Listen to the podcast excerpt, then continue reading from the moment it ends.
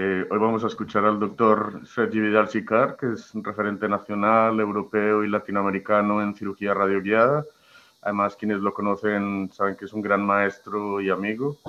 Y bueno, que sus presentaciones siempre son muy, muy agradables y amenas. Así que, Sergi, pues adelante.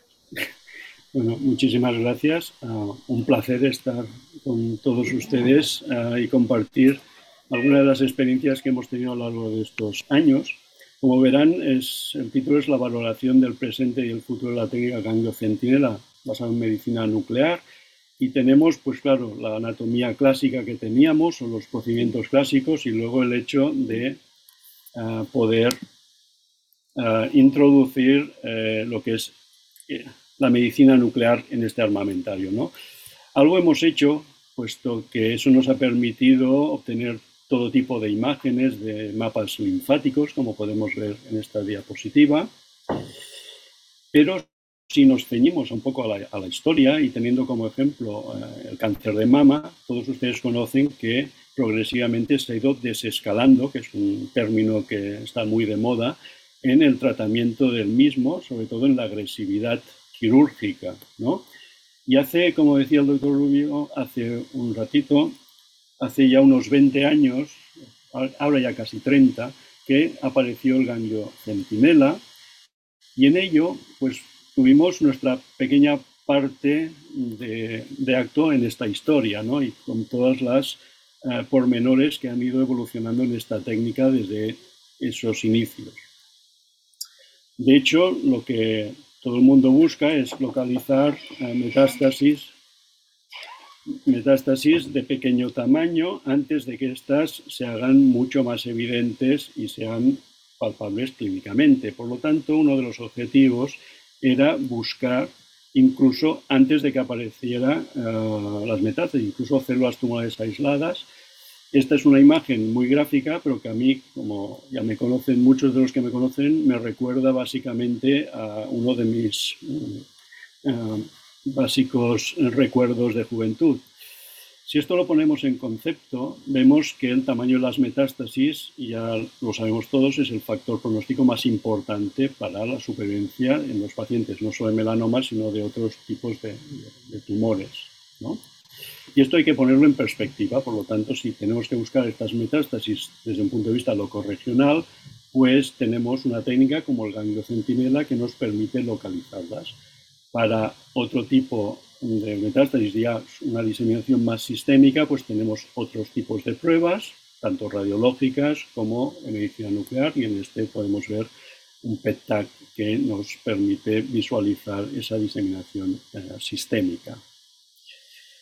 Pero eh, con respecto a lo que es la cirugía radiológica y específicamente del ganglio centinela, nosotros rescatamos una técnica clásica, la linfogamografía, que esto fue descrita en los años 50 del siglo pasado, como una base metodológica imprescindible. En este caso podemos ver una imagen de un paciente con melanoma en el flanco izquierdo.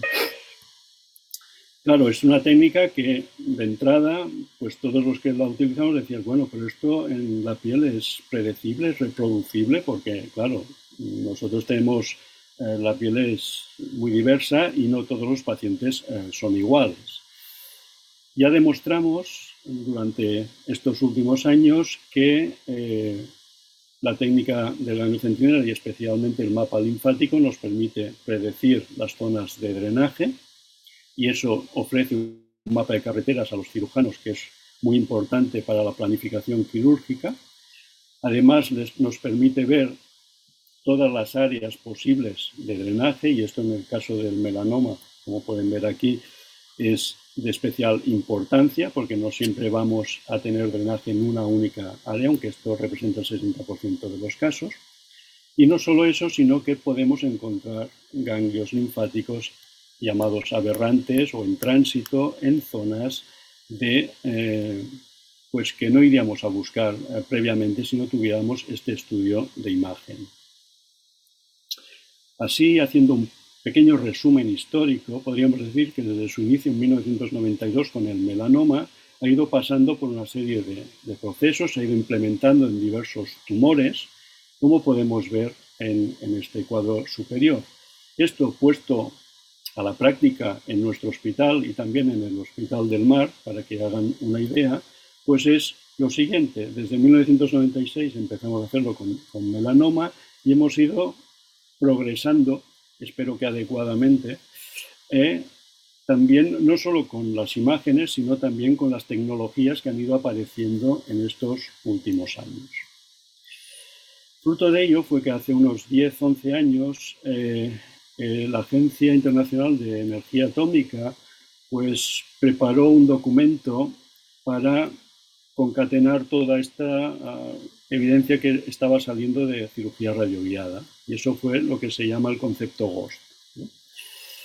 Este concepto se ha ido desarrollando a lo largo de los años y incluye todos los temas de cirugía radioguiada que mm, no solo implican el ganglio centinela, sino otras localizaciones utilizando radiotrazadores eh, en diferentes ámbitos, como pueden ver en esta diapositiva.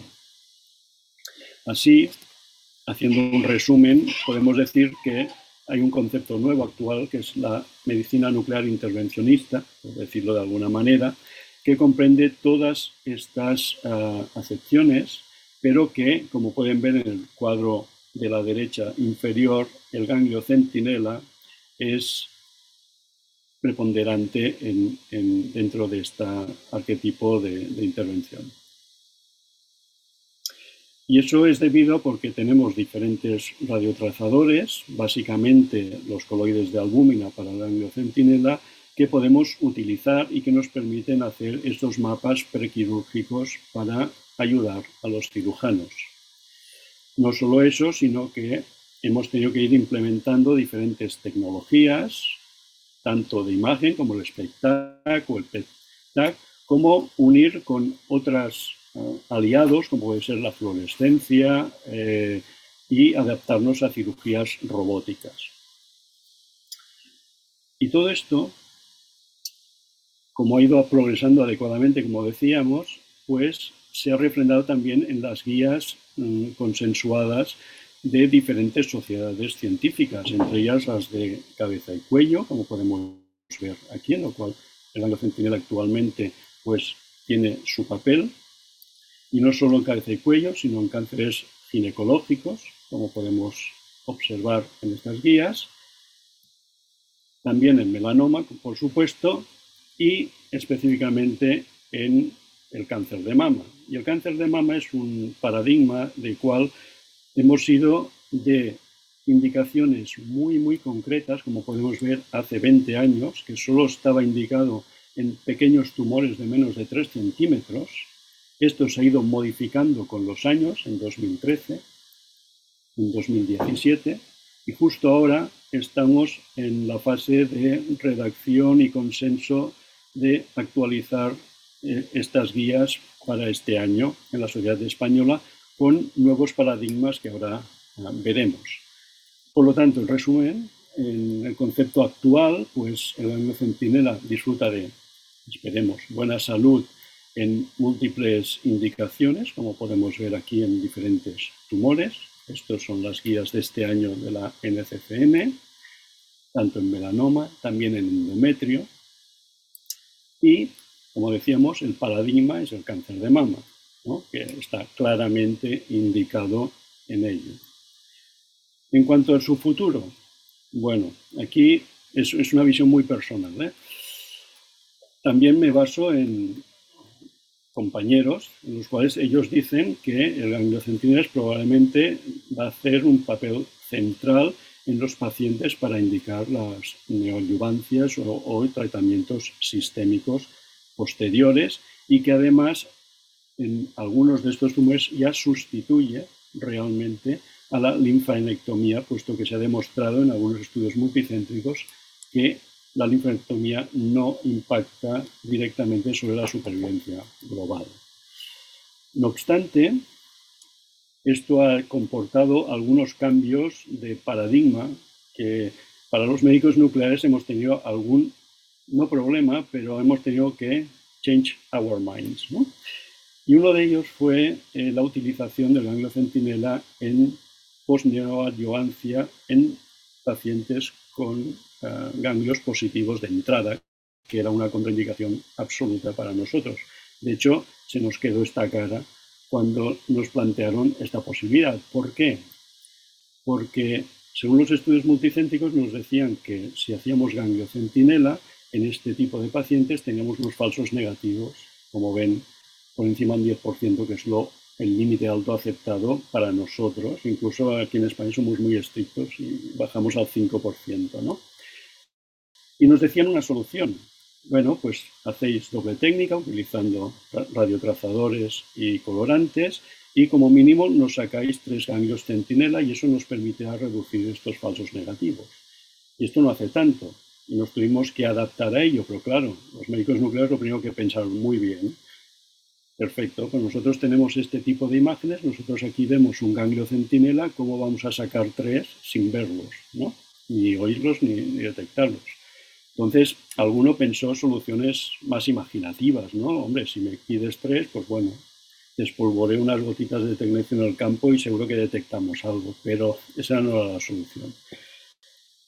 Como esto es un trabajo en equipo, lo que se plantearon fueron algunas soluciones. Nuestros compañeros holandeses dijeron, bueno, pues nosotros vamos a marcar ese ganglio que antes era positivo y que ahora probablemente no lo sea después de las técnicas de imagen y de la neoadyuvancia y como lo marcamos con una semilla radioactiva, esto lo localizaremos en quirófano y lo quitaremos. Y vieron que era una estrategia muy buena que reducía los falsos negativos hasta el 7%.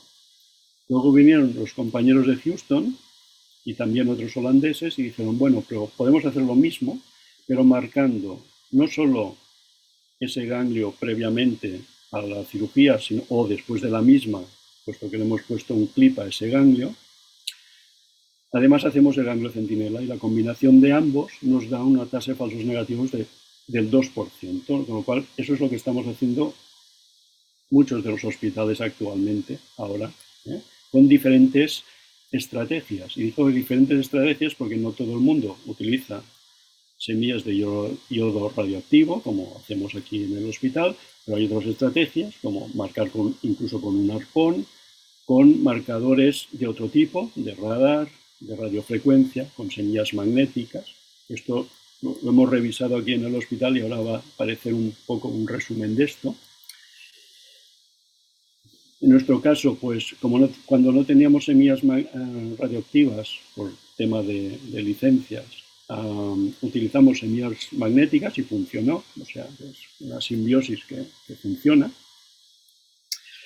Y esto la necesidad que les planteábamos en 2018, en el último congreso de San Galen, en 2021, ya vemos que el 90% de los encuestados o de los que votaron en ese panel vieron que esta es la estrategia a seguir. Por lo tanto, esto mm, va a más. ¿eh? Y no solo va a más, sino que está actualmente en un estudio multicéntrico que comporta todo este tipo de marcajes de diferentes tipos y que es un estudio prospectivo y que está ongoing actualmente. Por otra parte, tenemos eh, trazadores que denominamos híbridos, es decir, radiotrazadores a los que se une una partícula de fluorescencia, y eso nos ha permitido en los últimos años, eh, bueno, hacer una cirugía un poquito más exacta, como verán ahora, pero que también es la base para nuevos eh, desarrollos sobre todo de metodología translacional. Estos trazadores híbridos ya se han comparado con los trazadores radiotrazadores normales y se ha visto que tienen una distribución eh, parecida, pero que tienen un valor adicional al combinar la imagen, no solo la, detección intraoperatoria del radiotrazador, sino una señal visual en quirófano de fluorescencia que permite ser más exactos en la eh, disección de esos tejidos. Como ejemplo, podemos ver en un carcinoma de suelo de boca, en que ya habíamos sacado un ganglio. El trazador radioactivo nos permite ver si queda algún ganglio más y podemos ver que hay uno de forma más craneal a, lo que, a la incisión que habíamos realizado. Este trazador mm, se marcó también a la vez con, un, con fluorescencia en, la misma molécula y con una cámara evidente especial, pues también vemos que se ve muy claramente el ganglio fluorescente en el campo quirúrgico, que luego coincide plenamente en la actividad con, el, con la sonda detectora convencional. ¿no? Por eso este, pensamos que estos trazados híbridos confieren lo mejor de ambos mundos. Uno, las características de los radiotrazadores que permiten detectar externamente y en profundidad y las características de los trazadores fluorescentes que nos permiten ver más en superficie. En casos un poquito más aparatosos, como un carcinoma escamoso de nariz, aquí la estrategia fue diferente. Fue utilizar el radiotrazador primero, con esta distribución linfática, y luego en quirófano pinchamos el verde indocianina. Esto que ven verde es que las glándulas sebáceas habituales en la nariz y en la piel ya tienen cierta fluorescencia. Que pasa que cuando inyectas el verde, pues ves el drenaje linfático por donde va. Y además, cuando lo utilizas unido a un radiotrazador, pues habitualmente, en un gran porcentaje de los casos, coincide este drenaje, como podemos ver en esta imagen. Eso constituye que los trazadores híbridos están planteados como el posible futuro de la cirugía radioguiada, no solo por que pueden unirse al verde hidrocinés, sino que hay otro tipo de trazadores fluorescentes que nos permitirían dar una serie, un, un abanico de posibilidades y de colorcillos dentro del campo quirúrgico para la visualización directa de los cirujanos. De hecho, la utilización de estos trazadores híbridos fue puesta en evidencia en, el último mm, Congreso Europeo de Medicina Nuclear en Hamburgo, en el cual mm, de diferentes centros, básicamente en Holanda y aquí, eh, pusimos más de 1.900 pacientes realizados y se vio que en un estudio interim, evidentemente, eh, se vio un aumento de la supervivencia y un menor riesgo de recidiva eh, utilizando estos radiotrazadores, lo cual estamos en, una buena fase. No obstante, y como decíamos antes en la introducción, aún tenemos algunos problemillas y, dentro de ellos están pues, el cáncer de próstata, en el cual actualmente no hay una guía que eh, esté incluido el ganglio centinela. Todo y que mm, algunos centros europeos, especialmente eh, Noruega, Noruega, perdón, Holanda y Alemania, ya tienen una estrategia del mismo que se ha aumentado específicamente con la, introducción de los estudios PET-TAC con galio PSMA. Esta estrategia nos permite que ante unos PSMAs negativos, pues la estrategia sería hacer el ganglio centinela y cuando el PSMA es positivo y siempre que pues, se trate de oligometástasis, se puede hacer incluso un eh, abordaje quirúrgico selectivo mediante el marcaje de esa molécula PSMA con tecnecio. Este es un punto que luego ya discutiremos. Todo ello ha tenido, bajo este epígrafe, eh, ha tenido objeto de un monográfico que apareció a finales del 2021 en el Quarterly Journal de Nuclear Medicine y que es una buena, una buena lectura porque vemos un poco el futuro al cual en este campo nos, nos vamos a encontrar. Por otra parte, y teniendo aquí a mis compañeros de, de Girona y al doctor Mestre, que en este caso es el que pone la voz en off aquí y que esto es una cirugía que se realizó en el Hospital del Mar. Se han eh, desarrollado nuevas sondas eh, flexibles para su utilización para la paroscopia y cirugía robótica. Y esto ha sido una ventaja importante que estamos evaluando. Otro de los temas importantes y que posible expansión es el cáncer de ovario. Tenemos estudios eh, seminales ya hechos por compañeros en Valencia de hace unos años y aquí en el hospital, para que vean un poquito, adaptamos un poco esa diatriba y mediante eh, la técnica esta actual, esto es un estudio que está realizando actualmente la doctora Nuria Agustí en colaboración con el Servicio de Medicina Nuclear y vemos este tipo de imágenes utilizando cámaras portátiles y en el caso de que haya positividad mm, histológica se utiliza también el verde indioceanina para hacer un doble mapa linfático. es, una técnica que vemos que es un poquito más complicada, por supuesto, pero que nos permite obtener eh, imágenes eh, pues muy evidentes, como pueden ver aquí.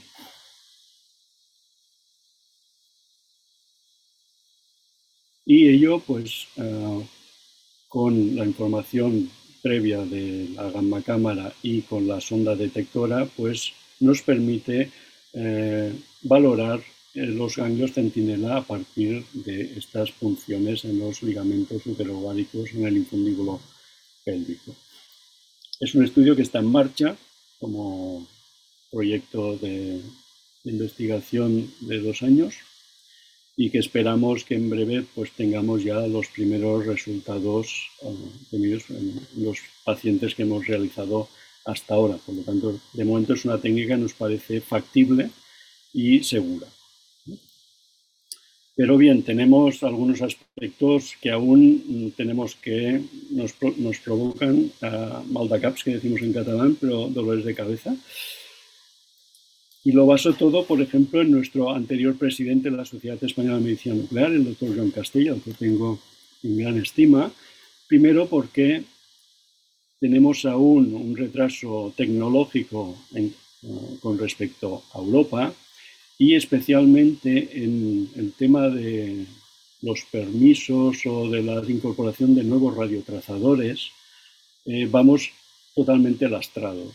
De hecho, aquí eh, se ha intentado hacer varios estudios que hemos tenido que, luchar denodadamente contra la Agencia Española del Medicamento para que nos lo dejaran tirar adelante y siempre bajo el amparo de un ensayo clínico, cuando en Europa ya hace como mínimo 5 o 10 años que están utilizando. Y para ilustrar esto, ayer mismo eh, me llegó un correo de un amigo mío, Ramin Sadeghi, que es iraní y en su país, y no tengo nada contra Irán, por supuesto, ya son capaces de utilizar esta técnica de utilizar eh, PSMA marcado con tecnecio para localizar ganglios que han sido puestos en evidencia con el PET-TAC previo con PSMA. Y aquí mm, no tenemos esa posibilidad si no es un estudio clínico y siempre amparado por, por la industria, por supuesto.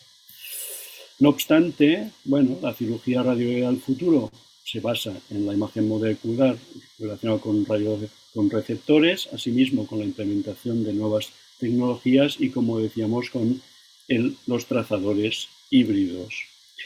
Y creo que el futuro básicamente es la convivencia no solo de la medicina nuclear, sino con todas las demás especialidades, básicamente con radiología, pero también con otros aliados como pueden ser la fluorescencia y la imagen óptica, la óptica ah, concatenada con los trazadores que tenemos actualmente.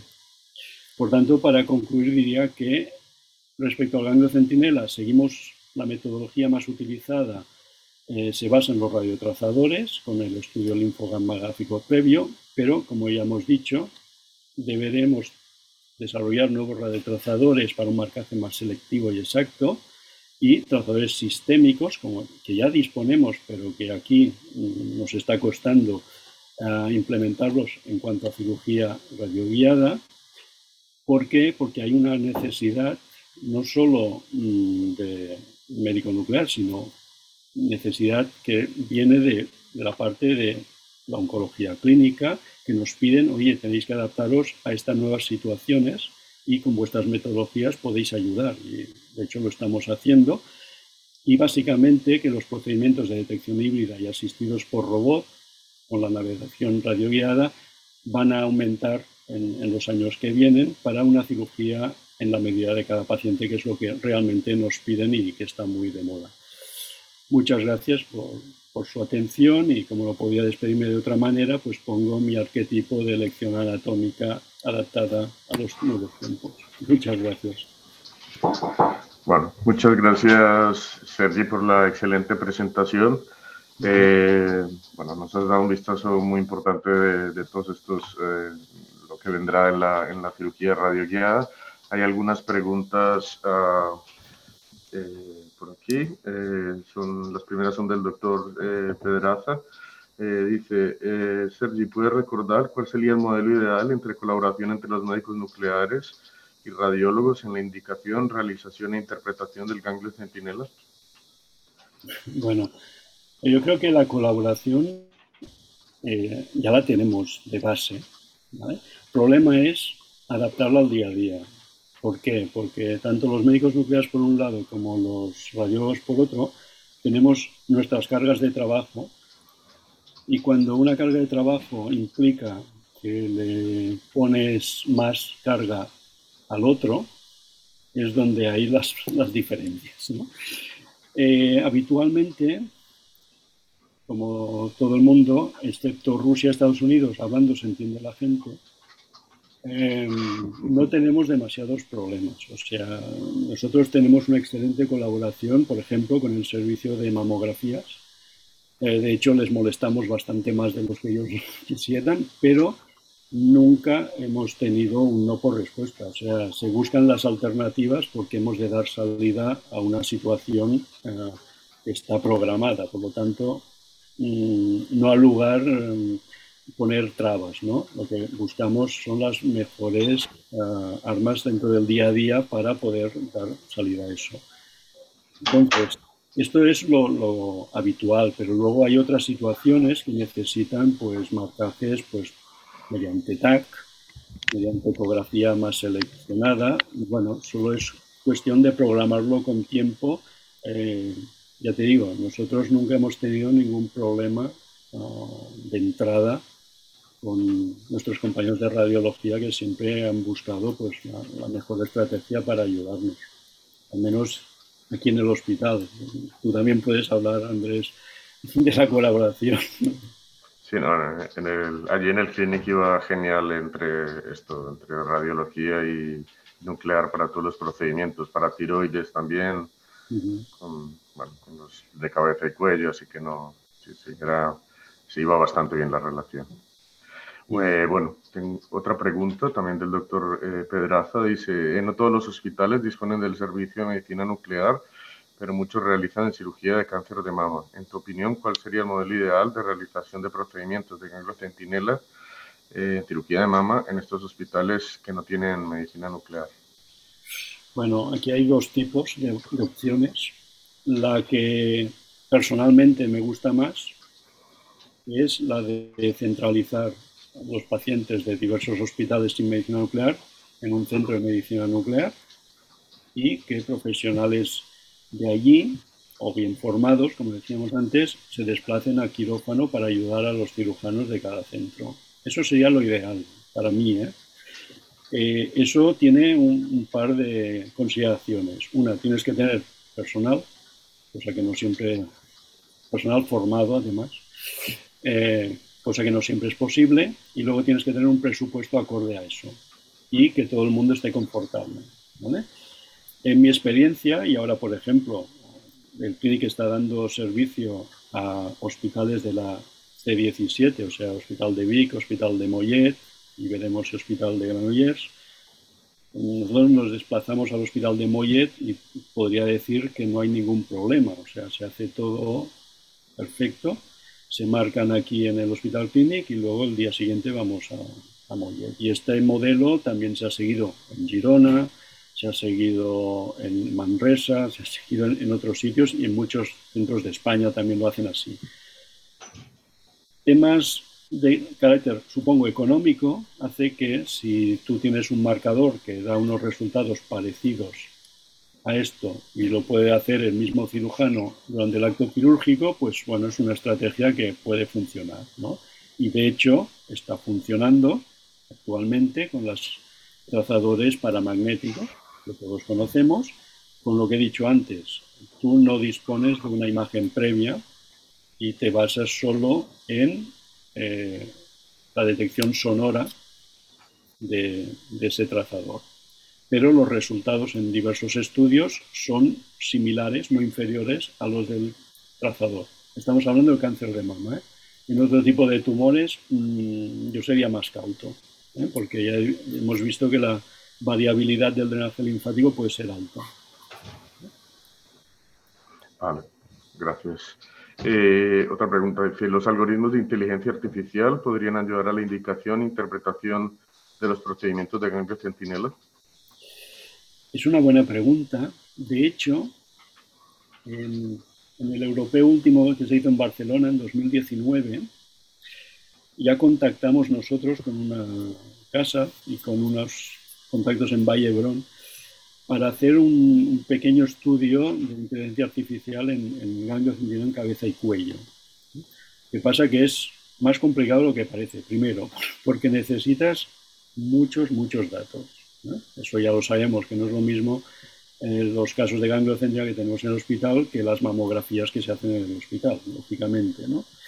Entonces, eh, imaginaos que para hacer un algoritmo de inteligencia artificial me pedían como mínimo 100, como mínimo, ¿eh? 100 pacientes con gangliocentria en cabeza y cuello, cuando en nuestro hospital básicamente hacemos por año unos 20. Entonces, eso es complicado. Pero es el futuro. De hecho, en, la Asociación Europea de Medicina Nuclear se ha posicionado sobre esto en un papel que está a punto de salir, en un paper que está a punto de salir, y que bueno, ya dice que es una de las estrategias futuras de la, sociedad, pero evidentemente en ganglio centinela quizá no sea la primera opción. De momento al menos no, no, no la veo, pero bueno, me gustaría si alguien de la audiencia está interesado en eso, pues evidentemente es un punto a desarrollar, por supuesto. Perfecto. Eh, otra pregunta dice, eh, de cara a la formación especializada de técnicos expertos que ayudan a la realización de la centinela, ¿se ha establecido un programa con una duración y un programa formativo concreto? Mm, que yo sepa, no, puesto que Actualmente no creo que haya muchos centros que tengan un, técnico experto en la realización. Una cosa puede ser en gamma cámaras, ¿vale?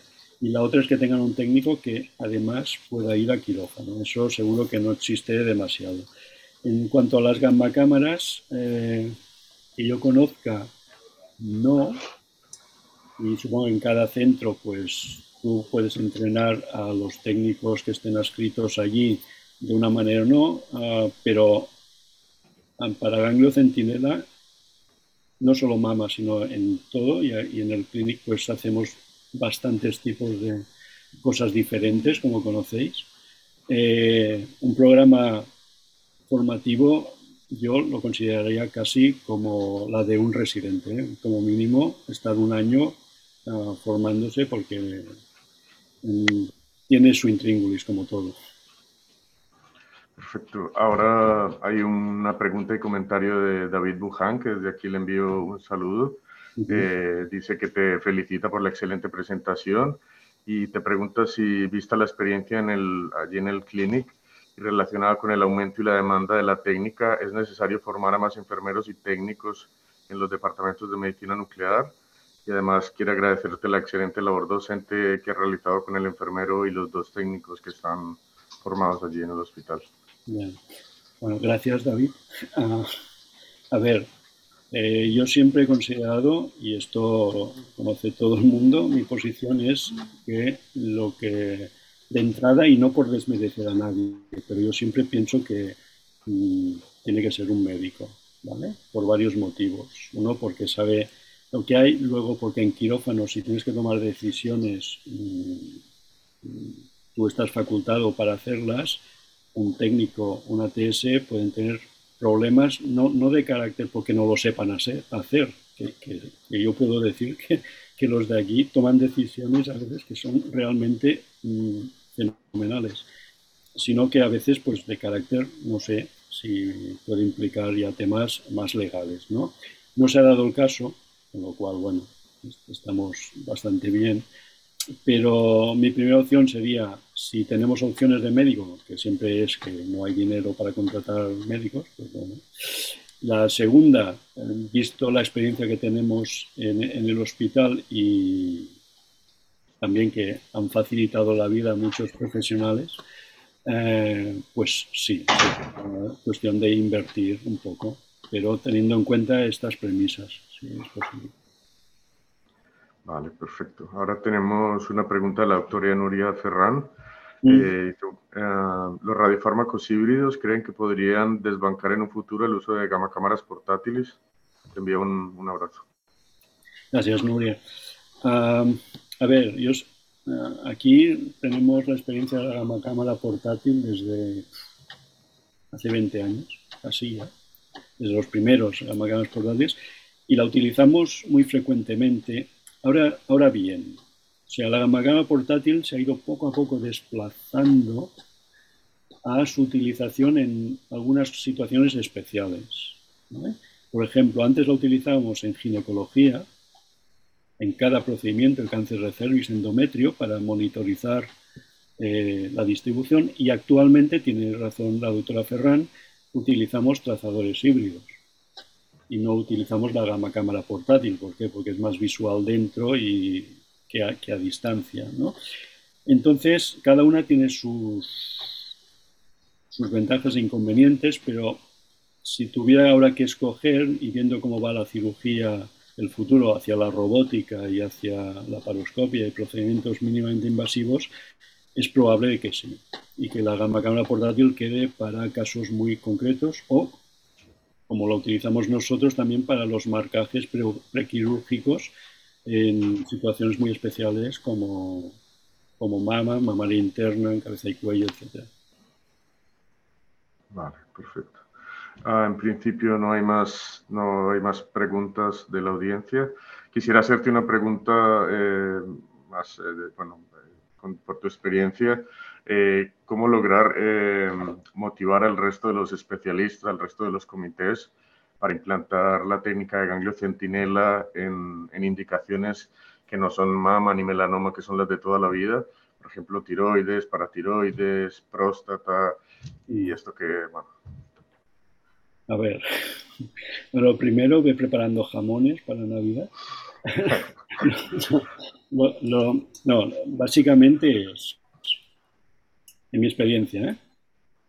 Eh, nosotros, eh, como médicos nucleares, yo puedo decir que siempre hemos tenido aquello de ofrecer nuestras técnicas a todo y estamos muy convencidos de que funcionan pero el punto clave es que si no tienes, en nuestro caso de ganglio centinela, a un cirujano motivado, vas a tener muchos problemas.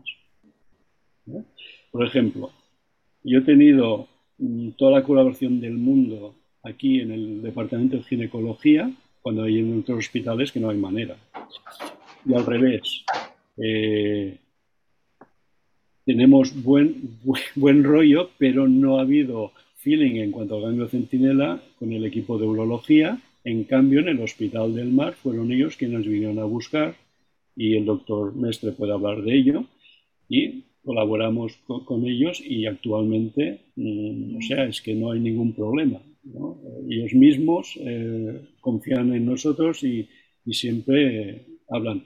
Lo mismo para el, tiroides. En el tiroides, eh, por ejemplo, tú conoces personalmente que tenemos al doctor Oscar Vidal, que es un eh, encantado de la técnica. En cambio, tú vas a otros hospitales y dicen, bueno, esto, como ya hacemos el vaciamiento central, no hace falta que busquéis nada. Es así. Entonces, eh, a veces es, es triste, pero o hay una indicación muy clara por un consenso que dice, oye, hay que hacer esto, punto, y lo hagamos todos. O si es en casos de tumores concretos, pues dependerá mucho del feeling que haya dentro del comité de ese tumor o del cirujano que esté interesado. O se plantee como una investigación y luego lo, se acabe implantando. Perfecto. Bueno, muchas gracias, Sergi. En principio no hay más preguntas. ah, ah bueno, ah, comenta Luis Alonso, dice muchas gracias a todos. Yo como conclusión personal, al menos en la mama, tengo muy claro que las técnicas isotópicas siguen siendo y seguirán el gol estándar, al menos mientras existe y se realice la técnica de ganglio sentinel. Y África también, que le envío un saludo muy grande. y te, que te agradece mucho por la presentación también, que la tienes ahí lado, supongo. Sí, sí, sí. Ahora le hago. vale, vale.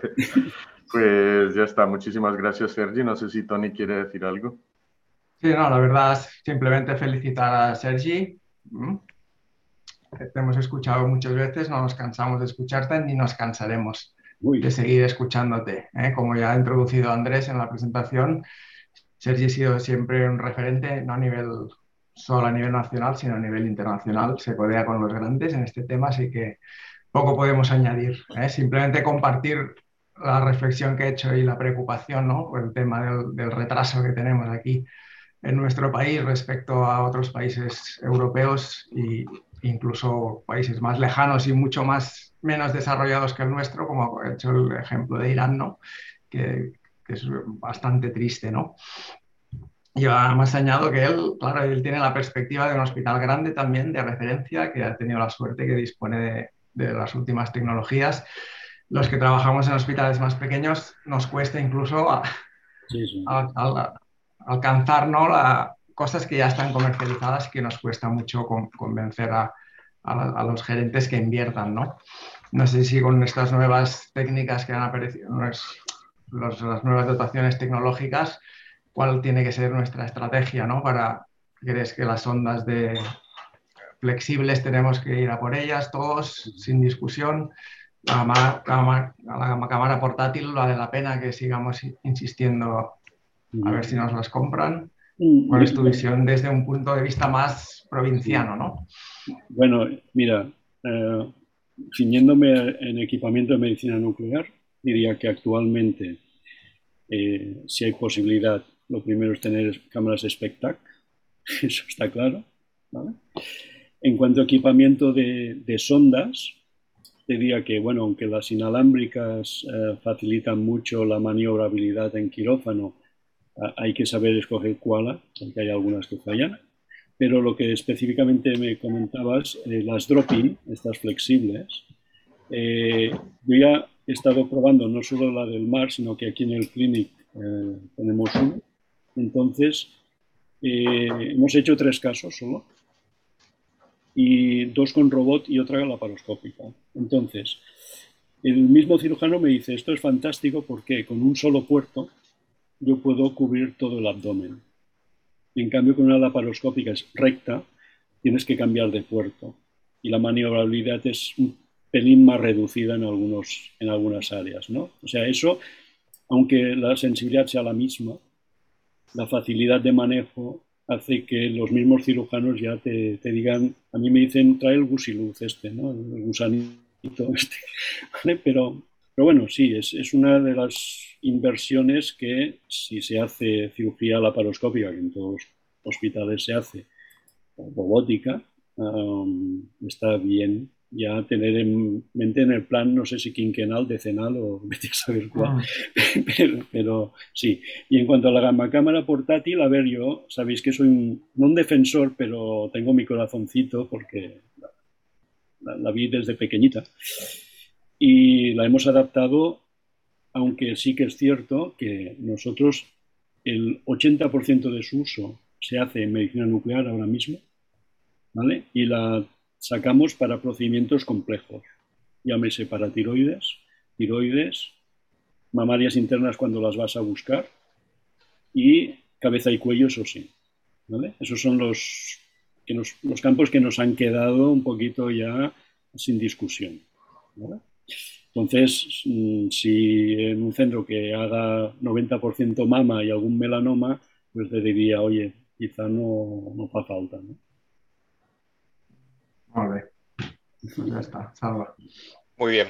Bueno, eh, muchas gracias Andrés por tu moderación estupenda. Gracias Tony por tus comentarios frutos de la experiencia y sobre todo Sergi, estupenda magistral sesión. Yo hago siempre un resumen. Yo creo que nos has dicho cuatro desafíos, nos has puesto deberes. Has dicho, a ver, señores, estamos hablando de medicina nuclear intervencionista. Nos has dicho, no solo hay la mama, también existe el melanoma, también existe el tiroides, también existe cabeza y cuello, ¿no? ovario, próstata. Después nos has dicho que planteemos el tener, formar, como se ha hecho en ecografía, formar técnicos, pero que tienen que estar implicados, bien formados, ¿no? Ese es el segundo reto que nos pone. El tercero sería nuevos radiotrazadores. Nos has hablado de las dificultades con la Agencia Central del Medicamento. Y lo último nos has dicho que tenemos que hacer un esfuerzo de, en un entorno nuevo de trabajo. Has hablado de la cirugía robótica, de la realidad aumentada, de métodos de radiotrazadores fluorescentes, ¿no? Eh, pero que tenemos que hacer estos cuatro retos, nuevas aplicaciones, nuevos profesionales en nuestro equipo, un poco nuevos radiotrazadores y nuevo entorno de trabajo. ¿Te parece bien este, estos cuatro retos que tenemos que trabajar, eh, Sergi? Mm, sí, sí, evidentemente. Yo estaría encantado de colaborar con todo y creo que, bueno, como mínimo para que mantener un futuro esperanzador, ¿no? Las trabas ya las tenemos de, base, como, como bien sabéis. Pero bueno, mm, hemos de seguir también a los que nos preceden un poco en Europa. Bueno, tenemos buen, buena confianza con ellos, pero claro, ellos tienen otras posibilidades que aquí nos cuesta mucho alcanzar. Al menos, mm, ya te digo, llevamos un retraso de 5 o 10 años y eso fastidia bastante. Cuando tenemos excelentes profesionales que lo pueden hacer también o incluso mejor que ellos. Perfecto, Sergi. Pues muchas gracias. Seguimos hablando y seguimos contando contigo. A la audiencia simplemente recordarles que mañana no hay sesión, pero que el miércoles volvemos eh, y el, doctor Santiago Gelbenzu, que es radiólogo intervencionista de neuro del Hospital Miguel Servet de Zaragoza, nos hablará del tratamiento percutáneo de la hernia discal. Están todos invitados. Gracias, Sergi. Gracias, Tony. Gracias, Andrés. Que tengáis una buena semana y un buen día. Un saludo a todos. Buen día. Gracias. Buen día. Gracias, Tony. Un abrazo.